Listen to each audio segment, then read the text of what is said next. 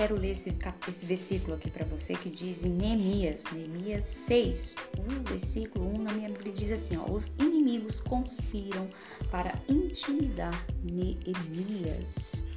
Então, pegando aqui a visão desse versículo, eu quero dizer para você que Deus ele fez um, um, plano ali, ele designou Neemias para fazer a reconstrução ali dos muros e se levantaram ali Tobias e Sabalate para tentar atrapalhar, intimidar, né, conspirar contra. Mas se você ler todo o capítulo, você vai ver que Neemias conseguiu reconstruir sim os muros, conseguiu é, se cumprir aquilo, né, os planos, os projetos de Deus. E é muitas das vezes assim na minha na tua vida grandes levantes, os inimigos tentam conspirar, tentam intimidar, nos intimidar.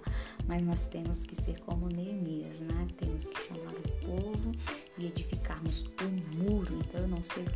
difícil aí na tua vida, eu não sei quais são os adversários que estão se levantando contra, mas eu quero dizer para você que o mesmo Deus que foi com Neemias é o mesmo Deus de hoje e eternamente também vai ser com você, vai te dar vitória e os inimigos vão ter que recuar, tá bom? Ótima tarde, que Deus te abençoe e é isso. Um beijo, beijo, fica na paz do Senhor Jesus.